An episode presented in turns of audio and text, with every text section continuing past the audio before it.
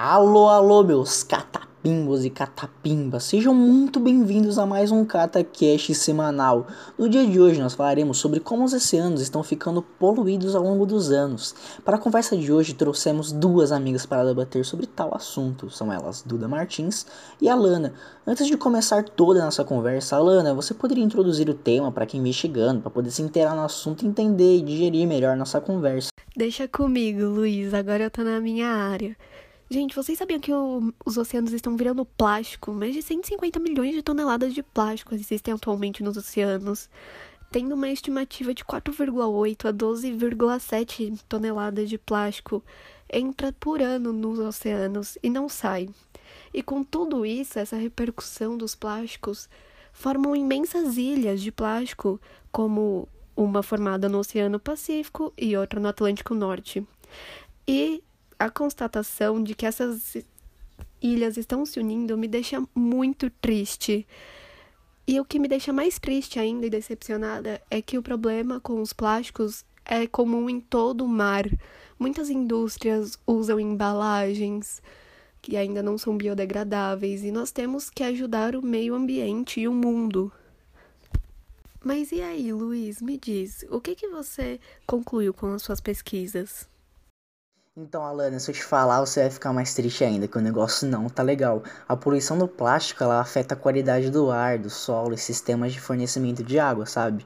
Os impactos diretos estão relacionados à não regulamentação global. E o fenômeno é realmente preocupante, tá ligado? A morte por ingestão de plástico compromete o ciclo reprodutivo das espécies marinhas e estima-se que pelo menos 15% delas hoje estejam em extinção. É um negócio bem assustador. E só no caso das tartarugas marinhas, cinco das sete espécies catalogadas correm risco de sumir dos oceanos e é um negócio muito triste, porque a extinção de um animal é um negócio muito triste. E de acordo com o levantamento da empresa da IUCN, que é a União Internacional de Conservação da Natureza, algumas aves marinhas, como pelicanos e albatrozes, também são vítimas desse fenômeno. E é tipo até 2050 que já tá chegando bem próximo, porque os anos estão passando muito rápido. É um negócio assustador, é um negócio que tá, tá vindo e tá virando uma realidade. São, estima-se que pelo menos 99% delas vão acabar, vão acabar e vão sofrer com isso. É um negócio é um negócio muito ruim, assustador, é um negócio que é de revirar o estômago. E com isso, Alana, o que, que você pode me falar sobre, sobre isso? O que, que você pode complementar para mim? Porque eu estou em estado de choque depois dessas pesquisas, sabe? Vocês devem estar tá pensando que o plástico só afeta a vida marinha. Mas, gente, não. Na verdade, o plástico entra até na nossa cadeia alimentar. E estima-se que quem come frutos do mar, regularmente, ingere 11 mil pedaços de microplástico por ano. Gente, eu, por exemplo, quase toda sexta-feira eu como peixe. Tanto de plástico que deve ter aqui no meu organismo. É triste. Mas, assim, o microplástico está presente na água da torneira no mundo inteiro inteiro, não só no Brasil ou em outros países, mas o mundo inteiro.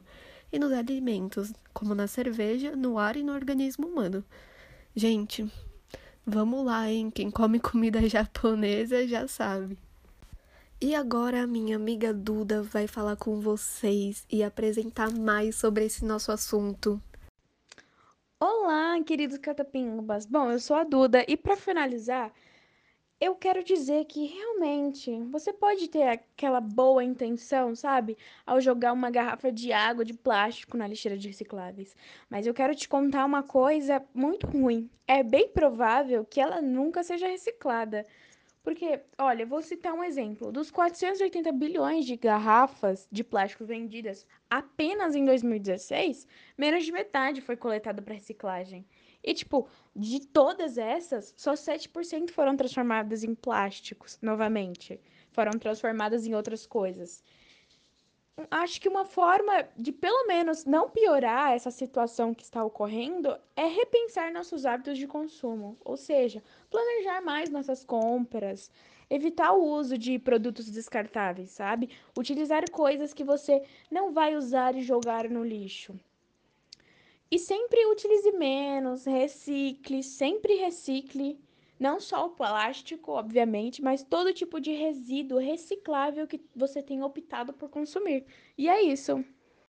E com esse clima pesado, É com isso que a gente vai finalizar e conscientizar você ouvinte que os oceanos, uma grande parte de vida do nosso planeta está morrendo. E a gente pode deixar uma mensagem para você. Faça a sua parte e com esse pensamento viveremos em um mundo melhor.